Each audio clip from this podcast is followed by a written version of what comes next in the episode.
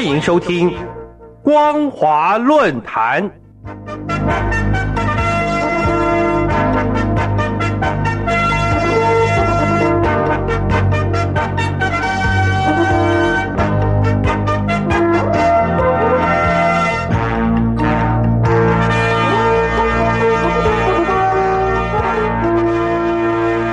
各位听众朋友，大家好，欢迎收听本节的光华论坛，我是艾格。今天要跟大家讨论的主题是中共严惩村霸，成为基层政权建设的新兴议题。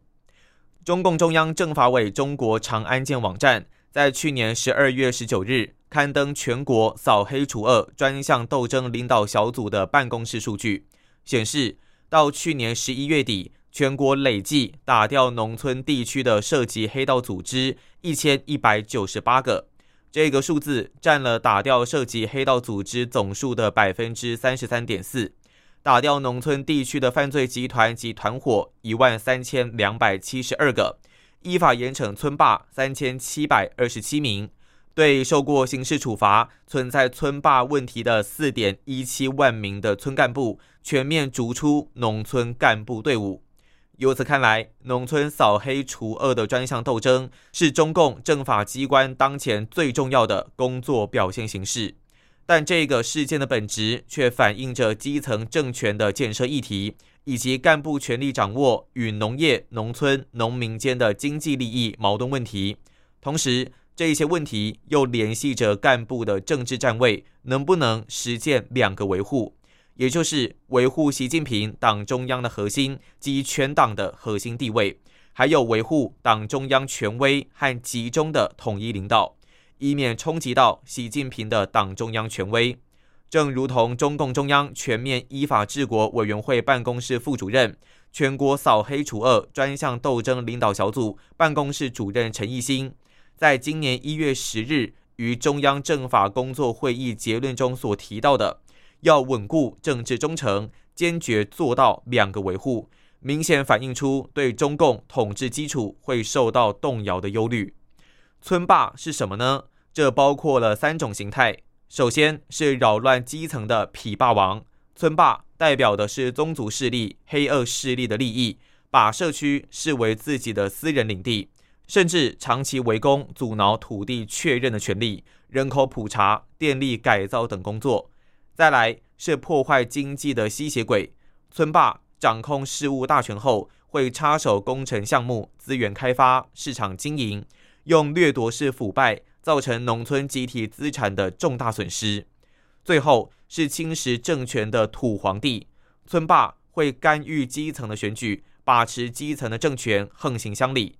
值得注意的是，只要严惩村霸。就可以在司法、行政、处理经济利益矛盾与基层建设等多重议题上产生正面效应，包括了可以整顿腐败的村党组织，促进农村基层干部的新陈代谢，并补强基层组织。再来是整顿乡村法治观念薄弱的问题，打破家族宗族的势力藩篱，持续防范和整顿宗族势力干扰影响基层政权。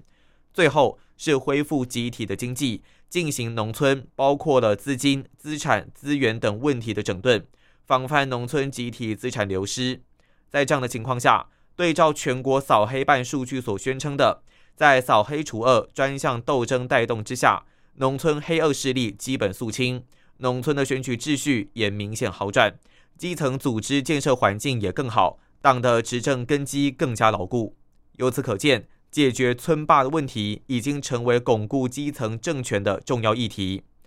去年十二月二十二日，中共司法部召开党组扩大会议，传达学习习近平在中央经济工作会议上的讲话和会议精神。会议中要求全国司法行政系统要牢牢把握加强党对经济工作全面领导的要求。紧密结合司法行政职能，确实提高政治能力、专业化能力，以及运用法治思维和法治的方式推动经济工作的能力。实际上，这已经充分反映出中共党人惯用的政治问题用经济解决的行为模式。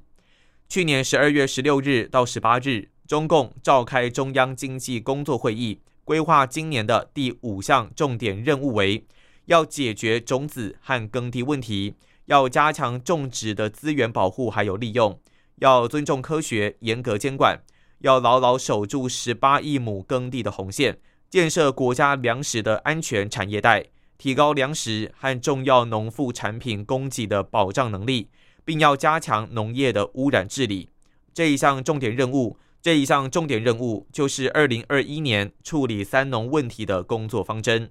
去年十一月十日，在平安中国建设工作会议中，习近平就强调，建设更高水平的平安中国意义重大，大家需要加强基层组织、基础工作以及基本的能力建设。进入二零二一年，中共农村扫黑除恶的专项斗争。既是干部权力的转移与三农间的经济利益矛盾问题，本质上又是攸关基层政权建设的议题，所以严惩村霸处理经济利益的矛盾问题，已经成为了政治转移问题的必要手段。随着二零二一年到来，农村的扫黑除恶专项斗争更加凸显习近平党中央权威的政治问题需要靠经济手段解决，也就是说。必须借由严惩村霸的行为来转移政治问题。以上就是本节的光华论坛，感谢您的收听，我是艾格，我们下次见。